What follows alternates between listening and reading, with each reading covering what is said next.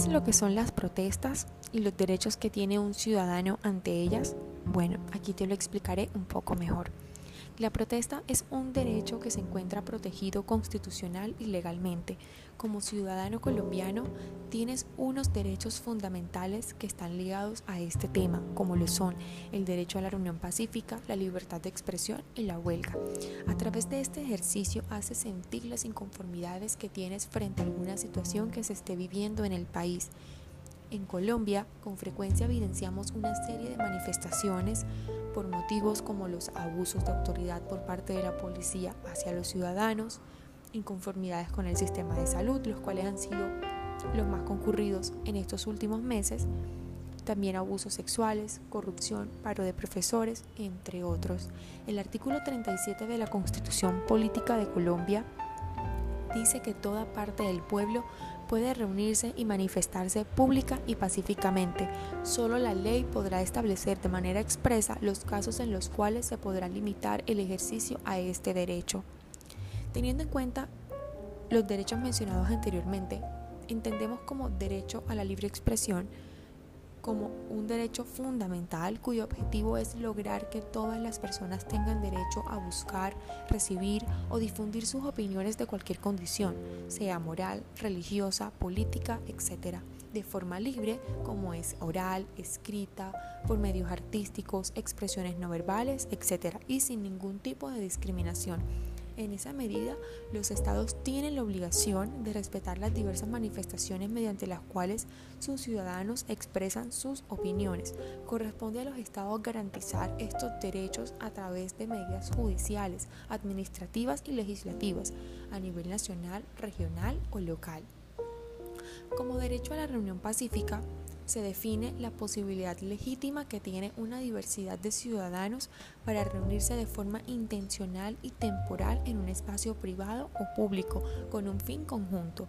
En este orden de ideas, es claro que el derecho internacional existe una presunción de ejecución pacífica y por lo tanto solo se protegen aquellas manifestaciones sin expresiones de violencia o que inciten al odio o agresión. Como huelga se ha entendido un instrumento legítimo con el cual cuentan los trabajadores para la defensa de sus intereses económicos, sociales incluso políticos, sin que ello represente posibles consecuencias adversas en su situación laboral, siempre y cuando sea totalmente pacífica. En el marco de la protesta pacífica, en el orden internacional también se ha ocupado de la protección y garantía del derecho a la vida y la dignidad humana, en particular del manejo en el uso de la fuerza por parte de las autoridades.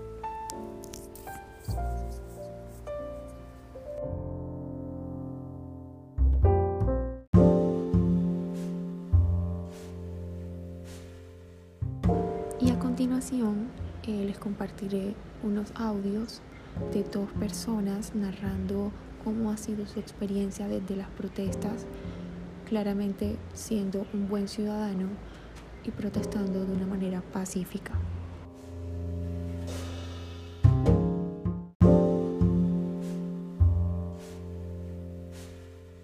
Para los que escuchen este audio, mi nombre es Guay Cure, tengo 29 años y soy del municipio de Santiago de Tolú. ¿A qué manifestaciones o protestas asistido? Bueno, eh, han sido varias, pero para mí las tres trascendentales a las que yo he participado han sido en el 2011 la reforma a la ley 30, eh, en el 2013 el paro agrario campesino y la más reciente, el 2019, el N21, como fue apodado contra el gobierno Duque. Eh, para contextualizarte un poco, yo estudié ingeniería civil en la Escuela Colombiana de Ingeniería Julio Garavito en Bogotá.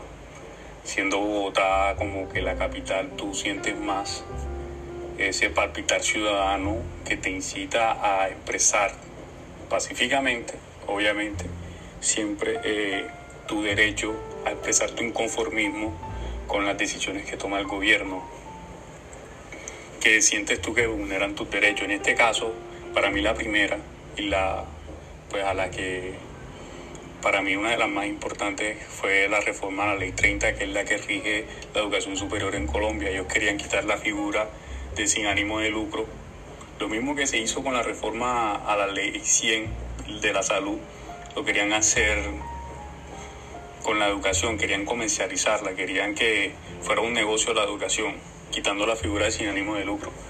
Y la otra era que querían que el ICETEX fuera una máquina de hacer, de hacer préstamos, o sea, querían inyectarle un dinero grande en vez de invertir eso más a la educación, ampliar, ampliar la capacidad de la, de la universidad pública. Este, querían que, esta, que, que, esa, que esa entidad económica tuviera mayor capacidad de préstamo. Tú sabes que esos préstamos eran impagables y los intereses eran altísimos. Bueno, gracias a estas protestas y manifestaciones esa reforma se paró. En ese entonces la ministra de Educación era María Fernanda Campos, recuerdo. Y, y se detuvo, no se hizo, desistió de esa vaina. O sea, ella sufrió un, bastante impopularidad entre el sector educativo por esa reforma, siendo ella la ministra de Educación y, se, lo más importante también es que desde ese entonces recuerdo yo que se consolida como un bloque de participación estudiantil tanto la universidad privada y la universidad pública. Antes quienes participaban de la protesta era solo la universidad pública. Desde allí la universidad privada, los Andes, las Averianas, recuerdo yo la de Rosario, siendo como que las más representativas de la universidad privada empezaron también a participar. Donde yo estudié era una universidad privada también, pero eran como más de ñoño, más de ciencia y también eran apáticos a estos temas. Desde ahí, nuestra universidad desde ahí también empezó a eh, participar activamente de las manifestaciones ciudadanas. Y la verdad es que, o sea, en las marchas, eso son unas experiencias chéveres porque uno piensa que es gas lacrimógeno, que es puño con la policía y es totalmente lo contrario. Eso, o sea, eso es un carnaval, eso es súper chévere. O sea, o sea, cómo se vive la manifestación ciudadana desde la protesta es una experiencia que yo se la recomiendo a todos. Y, desde que, y además que te vas educando, porque en toda la caminata, además que vas gritando arengas, este, te vas educando de por qué estás marchando. Si no sabes, vas leyendo cartelitos, te van pasando folleticos, este, Obviamente uno se instruye antes de ir y pues uno tiene que tener una motivación por la cual uno marchar. Pero siempre van grupos musicales, siempre se van conciertos.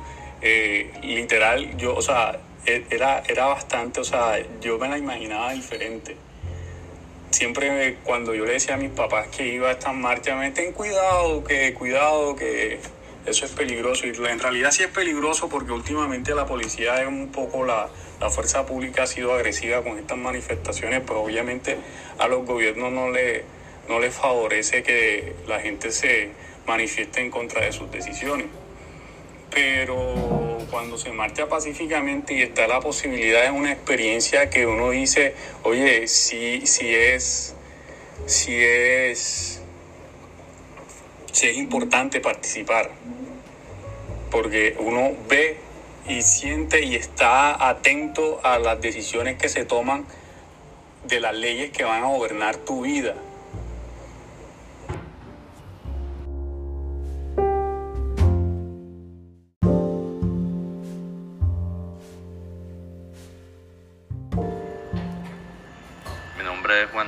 Ramírez Mejía, soy trabajador de la industria del petróleo en la refinería de Cartagena, sindicalista por convicción.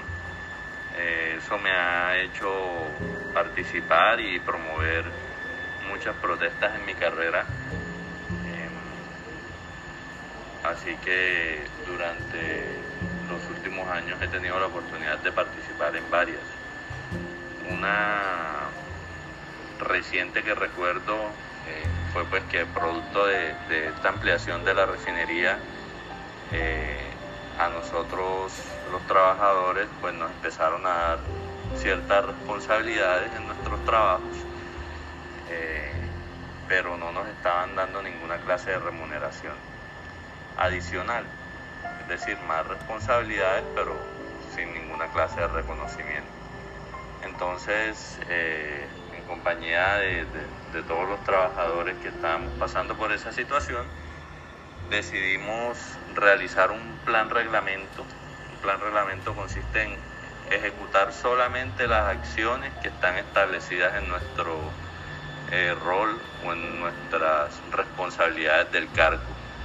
Es una forma de protestar muy eh, pacífica, muy, eh, sí, sin, hacer tanto, sin incomodar tanto, por decirlo así, pero claro está que se incomoda mucho al empleador porque en ese, en ese sentido se, se dejan de hacer algunas actividades. Esta protesta afortunadamente fue muy positiva para nosotros. En la empresa se reconoció el aporte que estábamos haciendo los trabajadores y, se modificó un poco eh, la forma en la que eh, se nos estaba reconociendo económicamente y, en algunas prestaciones. Así que en términos generales las protestas eh, nos permiten reivindicar cualquier derecho no son exclusivas para un derecho u otro. Cualquier derecho puede ser mejorado gracias a una protesta, así que de mi parte siempre la respaldaré y las promoveré en las situaciones que, que las vea necesarias.